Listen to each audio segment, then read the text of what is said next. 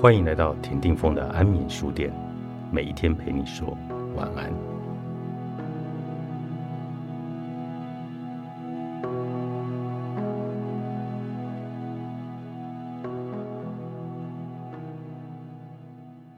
分手不是悲剧或世界末日，就让一切发生吧。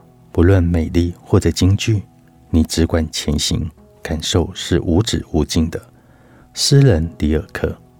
分手是一件很吓人的事，对此我有很深刻的体悟，因为我本人就身经百战，曾经有六次糟糕的分手经验，包括一次离婚，每次真的都让我脱了一层皮。虽然经验让我越来越明白，当一段关系结束时会有什么感觉，以及该怎么应付，不过让自己变得更好、更完整，所必须承受的愤怒、心痛。精神折磨的戏码，还是每一次都免不了。随着分手而来的症状，是质疑每一件事。我怀疑自己的判断能力，想当初怎么会爱上一个终究会让我失望的人？我也怀疑自己不够好，无法让对方只爱我一个人，或者没有办法让一段快要熄灭的爱情死灰复燃。我质疑。这个社会告诉我的爱情真理：什么公主、王子从此过着幸福快乐的日子，根本都是骗人的。我再也不相信那些浪漫的爱情喜剧。我比世界上看到的每一对手牵手、挡住别人去路的恋人们。我怀疑自己还找不找得到我想要去爱、也愿意去爱的人。我实在很不满，为什么？所有流行歌都是该死的情歌。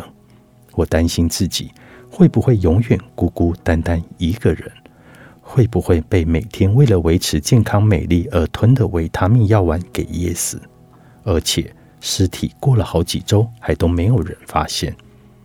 但是每一次分手之后，我都活了下来，而且每一次事过境迁，回头看我都很庆幸。我本来希望可以挽回的那段关系，真的结束了。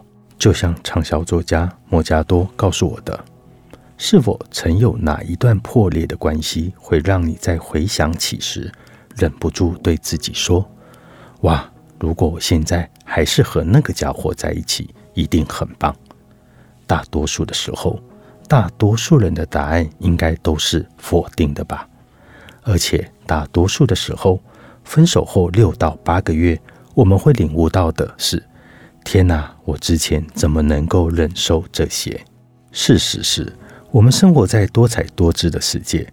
如果那个人离开了，外面还有几十亿的人适合也愿意享受与你在一起的快乐时光。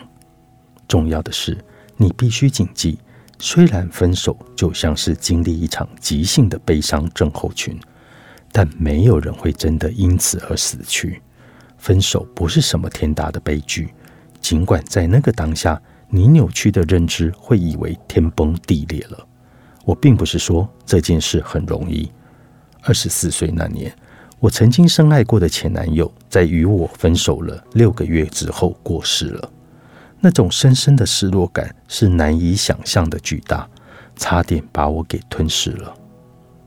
哲学家艾伦·迪伯顿曾经向我解释过，我们可以用一种有意义的方式来看待生命中的各种重要的关系，不论是爱情或柏拉图式的关系。每一个人来到你的生命中都是有原因的，他们跟你交流互动的目的是要教会你必须知道的一些事。一旦这个任务达成了，有时候这个人会继续往前走。有时候，则是你决定是时候结束这一个篇章，往下一站迈进。我认为，一个人应该要能够说：“我和某个人共度了一个美妙的夏日，真的是很棒。我们共享的时光精彩无比。”艾伦·迪波顿如此的说道。虽然无法持续十年，但那真的是一个很美好的夏天。可惜，我们经常执着于某一种状态。我们想要永远的拥有他们，其实我们更应该学会的是欣赏过程，而不是紧紧抓住他们不放。一段关系不会只因为结束就代表失败了，有时候正因为它结束了，所以它才是成功的。你得到了往前进所需要的知识，尽管这样的知识往往是后见之明。同样的，父母养育子女，当子女长大离家后，并不代表这段关系是失败的。相反的，假如做父母的是心理平衡、理性、思虑成熟的个人，他们会认为孩子离家独立发展是成功教养的必然结果。